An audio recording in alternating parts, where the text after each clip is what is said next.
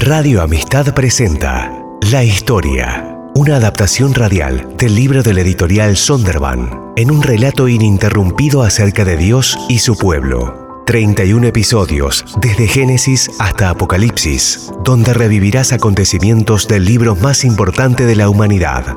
La historia. Todos los miércoles un nuevo episodio desde las 9 de la noche. Escúchalo en Radio Amistad y vivilo también en las redes sociales.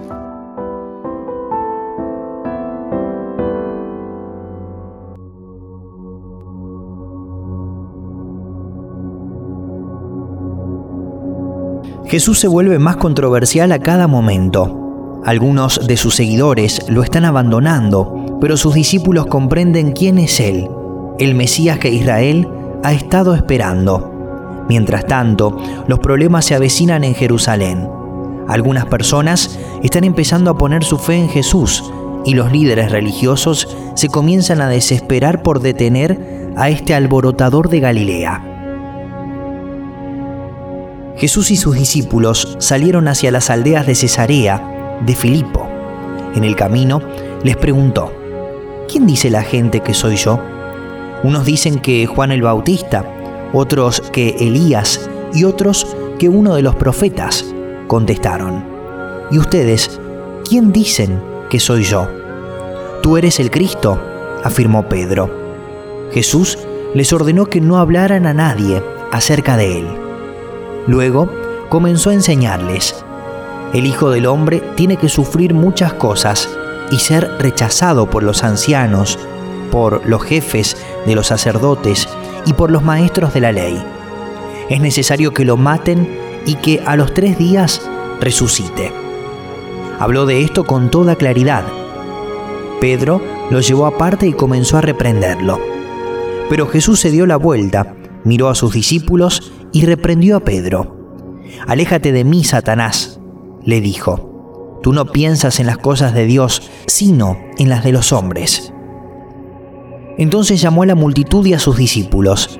Si alguien quiere ser mi discípulo, les dijo, que se niegue a sí mismo, lleve su cruz y me siga.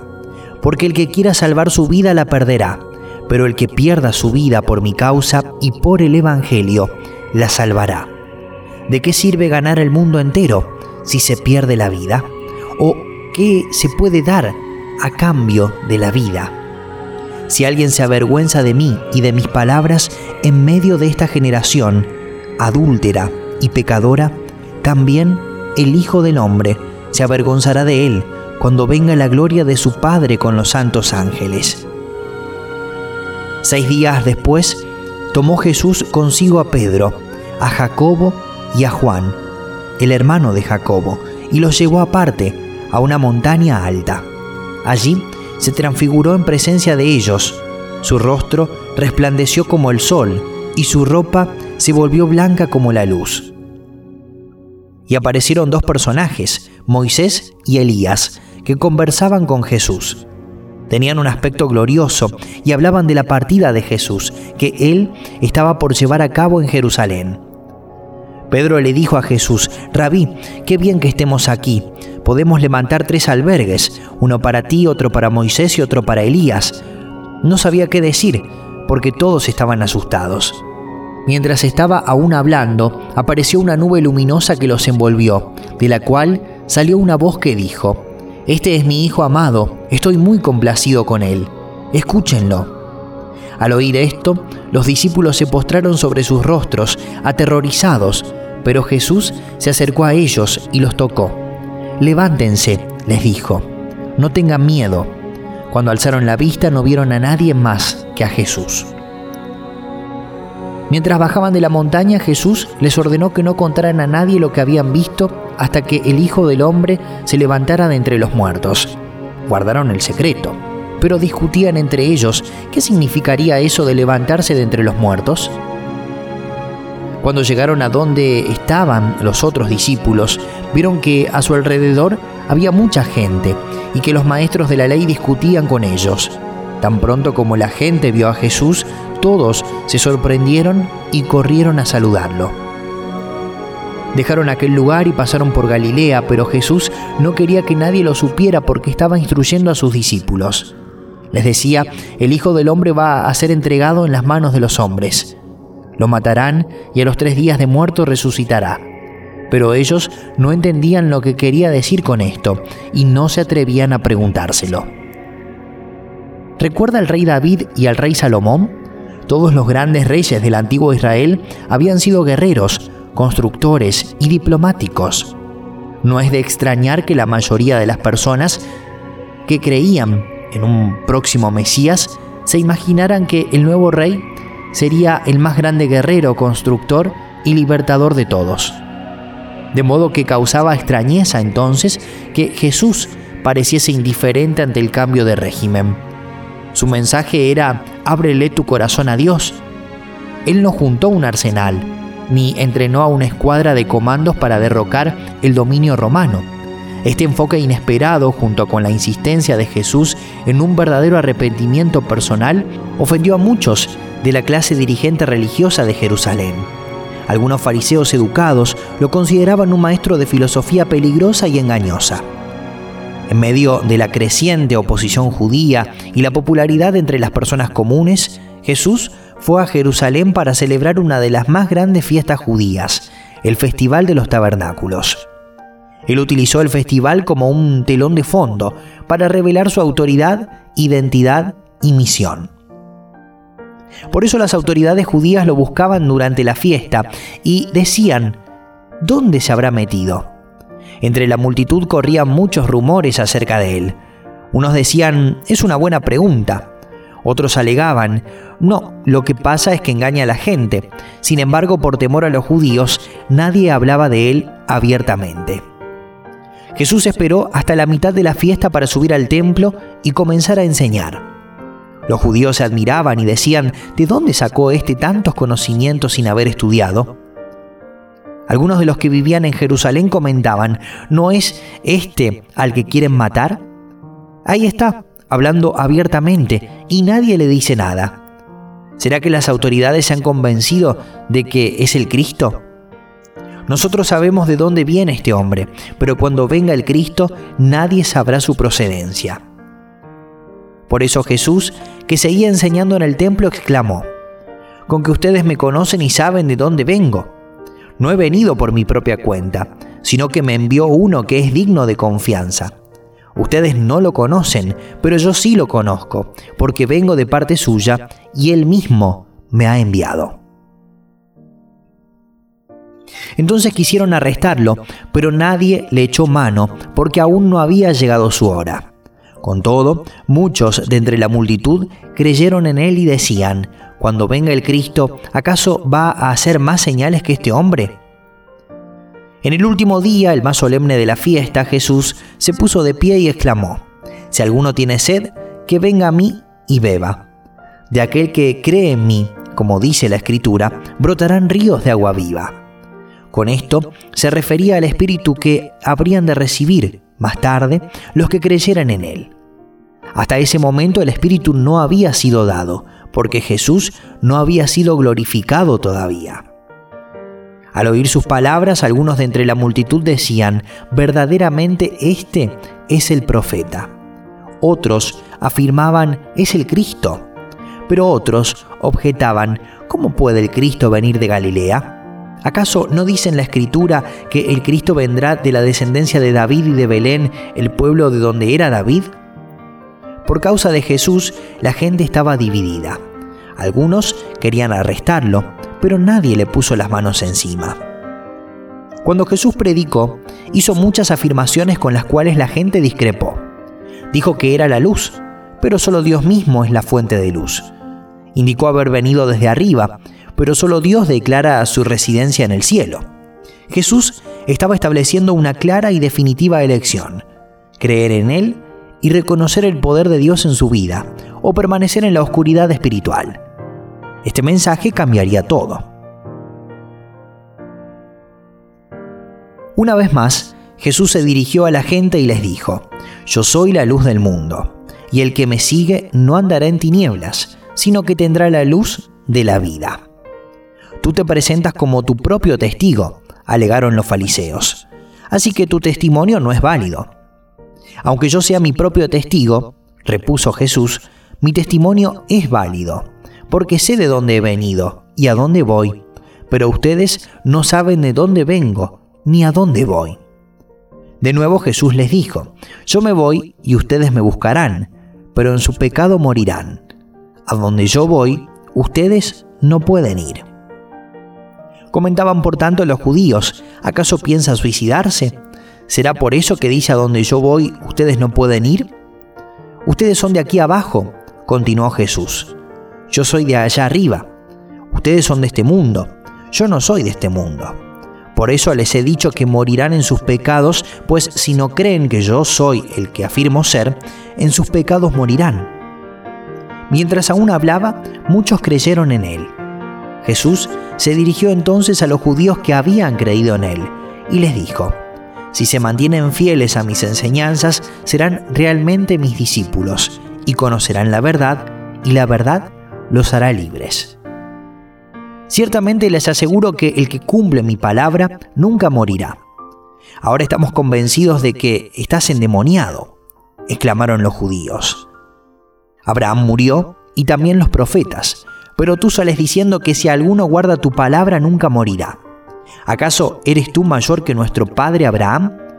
Él murió y también murieron los profetas. ¿Quién te crees tú? Si yo me glorifico a mí mismo, le respondió Jesús, mi gloria no significa nada, pero quien me glorifica es mi Padre, el que ustedes dicen que es su Dios, aunque no lo conocen. Yo en cambio sí lo conozco. Si dijera que no lo conozco, sería tan mentiroso como ustedes, pero lo conozco y cumplo su palabra. Abraham el padre de ustedes, se regocijó al pensar que vería mi día, y lo vio, y se alegró. Ni a los 50 años llegas, le dijeron los judíos, ¿y has visto a Abraham? Ciertamente les aseguro que antes de que Abraham naciera, yo soy. Entonces los judíos tomaron piedras para arrojárselas, pero Jesús se escondió y salió inadvertido del templo. Así fue. Jesús le dijo a la multitud que él ya existía antes que Abraham, antes que Abraham naciera. Le explicó a la multitud que su vida no tenía comienzo. Él le indicó a la multitud que era Dios. La multitud se convirtió en una turba dispuesta al linchamiento. Algunos consejeros pudieron haber instado a Jesús a darles tiempo a los líderes religiosos para calmarse, pero Jesús no podía ser detenido. Estaba impulsado por la pasión de mostrarle a la gente la gloria de Dios, y aun cuando un amigo cercano estaba enfermo y cerca de la muerte, utilizó esa experiencia como otro ejemplo del poder divino. Había un hombre enfermo llamado Lázaro, que era de Betania, el pueblo de María y Marta, sus hermanas. María era la misma que ungió con perfume al Señor y le secó los pies con sus cabellos. Las dos hermanas mandaron a decirle a Jesús, Señor, tu amigo querido está enfermo. Cuando Jesús oyó esto, dijo, Esta enfermedad no terminará en muerte, sino que es para la gloria de Dios, para que por ella el Hijo de Dios sea glorificado. Jesús amaba a Marta, a su hermana y a Lázaro. A pesar de eso, cuando oyó que Lázaro estaba enfermo, se quedó dos días más donde se encontraba. Después dijo a sus discípulos, Volvamos a Judea. Rabí, objetaron ellos, hace muy poco los judíos intentaron apedrearte y todavía quieres volver allá. ¿Acaso el día no tiene doce horas? respondió Jesús.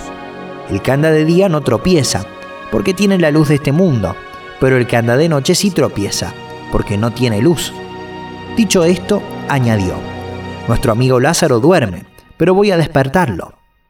Señor, respondieron sus discípulos, si duerme, es que va a recuperarse. Jesús les hablaba de la muerte de Lázaro, pero sus discípulos pensaron que se refería al sueño natural.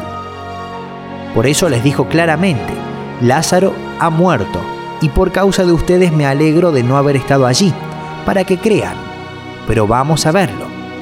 Entonces Tomás, apodado el gemelo, dijo a los otros discípulos, vayamos también nosotros para morir con él. A su llegada, Jesús se encontró con que Lázaro llevaba ya cuatro días en el sepulcro. Betania estaba cerca de Jerusalén, como a tres kilómetros de distancia, y muchos judíos habían ido a la casa de Marta y de María, a darles el pésame por la muerte de su hermano.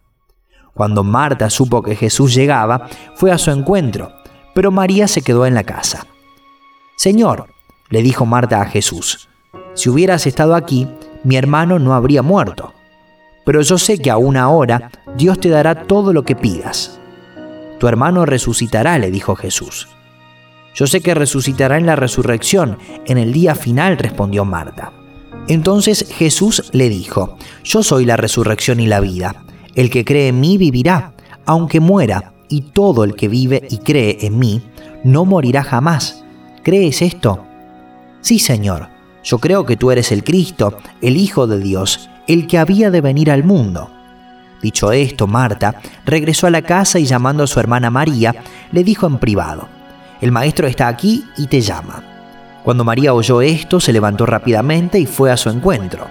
Jesús aún no había entrado en el pueblo, sino que todavía estaba en el lugar donde Marta se había encontrado con él. Los judíos que habían estado con María en la casa dándole el pésame, al ver que se había levantado y había salido de prisa, la siguieron pensando que iba al sepulcro a llorar. Cuando María llegó a donde estaba Jesús y lo vio, se arrojó a sus pies y le dijo, Señor, si hubieras estado aquí mi hermano no habría muerto. Al ver llorar a María y a los judíos que la habían acompañado, Jesús se turbó y se conmovió profundamente. ¿Dónde lo han puesto? preguntó. Ven a verlo, Señor, le respondieron. Jesús lloró. Miren cuánto lo quería, dijeron los judíos. Pero algunos de ellos comentaban, Este, que le abrió los ojos al ciego, ¿no podría haber impedido que Lázaro muriera? Conmovido una vez más, Jesús se acercó al sepulcro era una cueva cuya entrada estaba tapada con una piedra. Quiten la piedra, ordenó Jesús. Marta, la hermana del difunto, objetó, Señor, ya debe oler mal, pues lleva cuatro días allí. ¿No te dije que si crees verás la gloria de Dios? le contestó Jesús. Entonces quitaron la piedra. Jesús, alzando la vista, dijo, Padre, te doy gracias porque me has escuchado. Ya sabía yo que siempre me escuchas pero lo dije por la gente que está aquí presente, para que crean que tú me enviaste. Dicho esto, gritó con todas sus fuerzas, Lázaro, sal fuera. El muerto salió con vendas en las manos y en los pies, y el rostro cubierto con un sudario. Quítenle las vendas y dejen que se vaya, les dijo Jesús.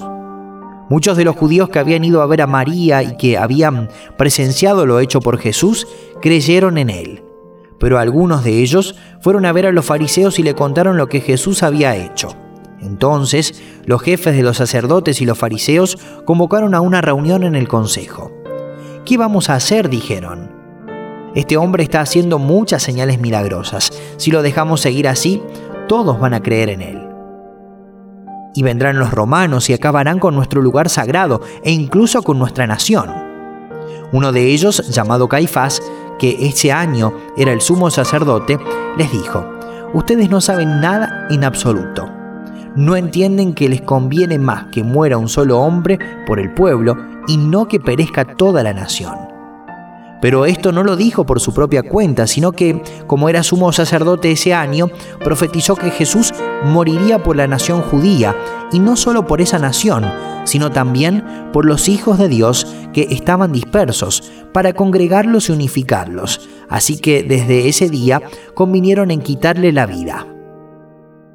Por lo general las personas tratan de evitar los problemas, pero Jesús se dirigió directamente hacia los que estaban conspirando para matarlo. Jerusalén era el lugar de la celebración de la fiesta de la Pascua. La gente necesitaba escuchar su mensaje. El tiempo era corto. Pronto Jesús entraría en Jerusalén por última vez. Empezaron a llevarle niños a Jesús para que los tocara, pero los discípulos reprendían a quienes los llevaban. Cuando Jesús se dio cuenta, se indignó y les dijo, Dejen que los niños vengan a mí, y no se lo impidan, porque el reino de Dios es de quienes son como ellos. Les aseguro que el que no reciba el reino de Dios como un niño, de ninguna manera entrará en él. Y después de abrazarlos, los bendecía poniendo las manos sobre ellos. Cuando Jesús estaba ya para irse, un hombre llegó corriendo y se postró delante de él. Maestro bueno, le preguntó, ¿qué debo hacer para heredar la vida eterna? ¿Por qué me llamas bueno? respondió Jesús. Nadie es bueno sino solo Dios. Ya sabes los mandamientos. No mates, no cometas adulterio, no robes, no presentes falso testimonio, no defraudes, honra a tu padre y a tu madre. Maestro, dijo el hombre, todo eso lo he cumplido desde que era joven. Jesús lo miró con amor y añadió, una sola cosa te falta. Anda, vende todo lo que tienes y dáselo a los pobres, y tendrás tesoro en el cielo. Luego ven y sígueme. Al oír esto, el hombre se desanimó y se fue triste, porque tenía muchas riquezas. Jesús miró alrededor y les comentó a sus discípulos, qué difícil es para los ricos entrar en el reino de Dios. Los discípulos se asombraron de sus palabras. Hijos, qué difícil es entrar en el reino de Dios, repitió Jesús. Le resulta más fácil a un camello pasar por el ojo de una aguja que a un rico entrar en el reino de Dios. Los discípulos se asombraron aún más y decían entre sí, entonces, ¿quién podrá salvarse? Para los hombres es imposible, aclaró Jesús, mirándolo fijamente, pero no para Dios. De hecho, para Dios todo es posible. ¿Qué de nosotros que lo hemos dejado todo y te hemos seguido? comenzó a reclamarle Pedro. Les aseguro, respondió Jesús, que todo el que por mi causa y la del Evangelio haya dejado casa, hermanos, hermanas, madre, padre, hijos o terrenos, recibirá cien veces más ahora, en este tiempo, casas, hermanos, hermanas, madres, hijos, terrenos, aunque con persecuciones, y en la edad venidera, la vida eterna. Pero muchos de los primeros serán últimos, y los últimos primeros. Iban de camino subiendo a Jerusalén y Jesús se les adelantó. Los discípulos estaban asombrados y los otros que venían detrás tenían miedo. De nuevo tomó aparte a los doce y comenzó a decirles lo que le iba a suceder. Ahora vamos rumbo a Jerusalén, y el Hijo del Hombre será entregado a los jefes de los sacerdotes y a los maestros de la ley. Ellos lo condenarán a muerte y lo entregarán a los gentiles. Se burlarán de él, le escupirán, lo azotarán y lo matarán. Pero a los tres días resucitará. Faltaba poco para la Pascua judía, así que muchos subieron del campo a Jerusalén para su purificación ceremonial, antes de la Pascua andaban buscando a Jesús y mientras estaban en el templo comentaban entre sí. ¿Qué les parece? ¿Acaso no vendrá la fiesta? Por su parte, los jefes de los sacerdotes y los fariseos habían dado la orden de que si alguien llegaba a saber dónde estaba Jesús, debía denunciarlo para que lo arrestaran. ¿Cuántas veces Jesús había instruido a sus seguidores a esperar a que se contuvieran, a no decir quién era? Y ellos habían esperado. Ahora la espera había terminado. Cuando Jesús entró en Jerusalén, dejó que las multitudes se regocijaran. Él sabía lo que le esperaba esa semana, pero por el momento los que lo amaban podían regocijarse y celebrar.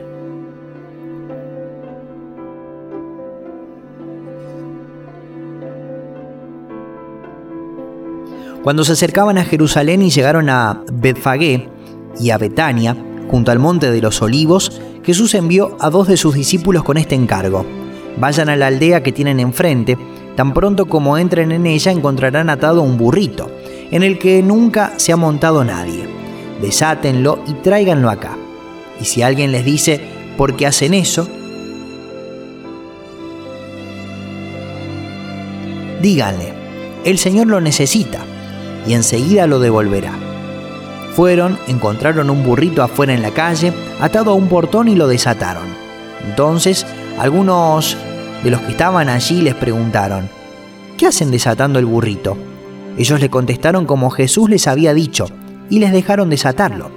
Le llevaron, pues, el burrito a Jesús. Luego pusieron encima sus mantos y él se montó. Muchos tendieron sus mantos sobre el camino, otros usaron ramas que habían cortado en los campos.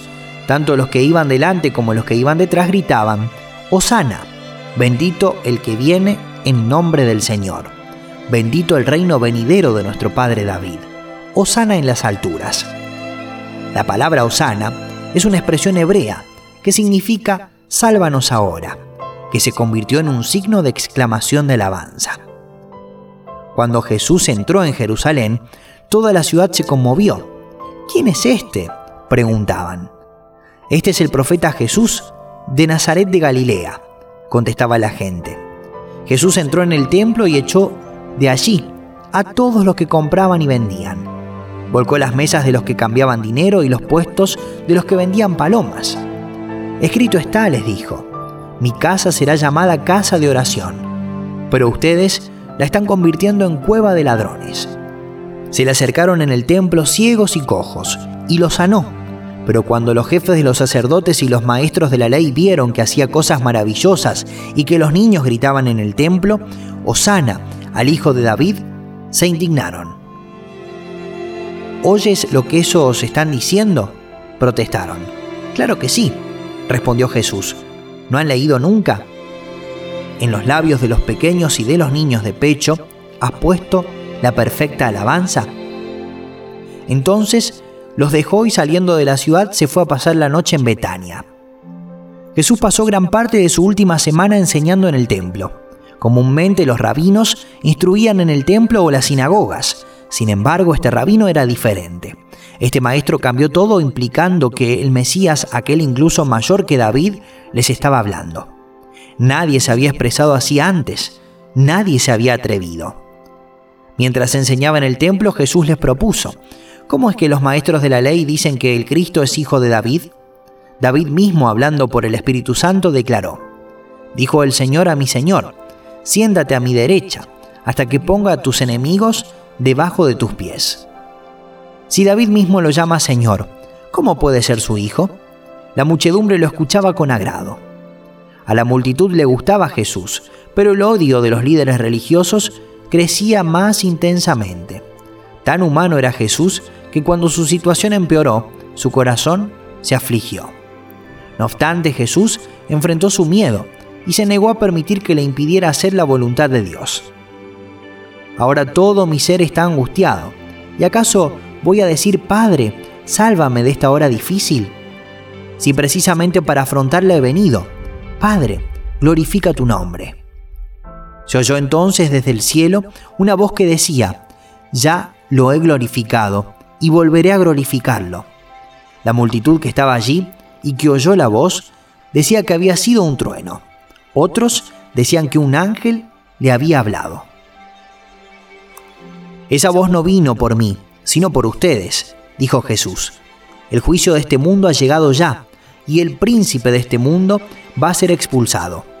Pero yo, cuando sea levantado de la tierra, atraeré a todos a mí mismo. Con esto daba Jesús a entender de qué manera iba a morir. A pesar de haber hecho Jesús todas esas señales en presencia de ellos, todavía no creían en Él. Sin embargo, muchos de ellos, incluso de entre los jefes, creyeron en Él, pero no lo confesaban porque temían que los fariseos los expulsaran de la sinagoga. Preferían recibir honores de los hombres más que de parte de Dios. El que cree en mí, clamó Jesús con voz fuerte, cree no solo en mí, sino en el que me envió. Y el que me ve a mí, ve al que me envió. Yo soy la luz que ha venido al mundo, para que todo el que crea en mí no viva en tinieblas. Si alguno escucha mis palabras pero no las obedece, no seré yo quien lo juzgue, pues no vine a juzgar al mundo, sino a salvarlo. El que me rechaza y no acepta mis palabras, tiene quien lo juzgue. La palabra que yo he proclamado lo condenará en el día final. Yo no he hablado por mi propia cuenta. El Padre que me envió me ordenó qué decir y cómo decirlo. Y sé muy bien que su mandato es vida eterna. Así que todo lo que digo es lo que el Padre me ha ordenado decir. Faltaban solo dos días para la Pascua y para la fiesta de los panes sin levadura. Los jefes de los sacerdotes y los maestros de la ley buscaban con artimañas cómo arrestar a Jesús para matarlo. Por eso decían, no durante la fiesta, no sea que se amotine el pueblo. Detrás de la escena, bajo los entretelones de la política o los tribunales religiosos, un poder oscuro se estaba formando y esperando. Ese poder de maldad encontró una abertura entre el círculo íntimo de los seguidores de Jesús. Un toque de avaricia era todo lo que se necesitaba para acelerar el complot. Entonces entró Satanás en Judas, uno de los doce, al que llamaban Iscariote. Este fue a los jefes de los sacerdotes y a los capitanes del templo para tratar con ellos cómo les entregaría a Jesús. Ellos alegraron y acordaron darle dinero. Él aceptó y comenzó a buscar una oportunidad para entregarles a Jesús cuando no hubiera gente. Continuará.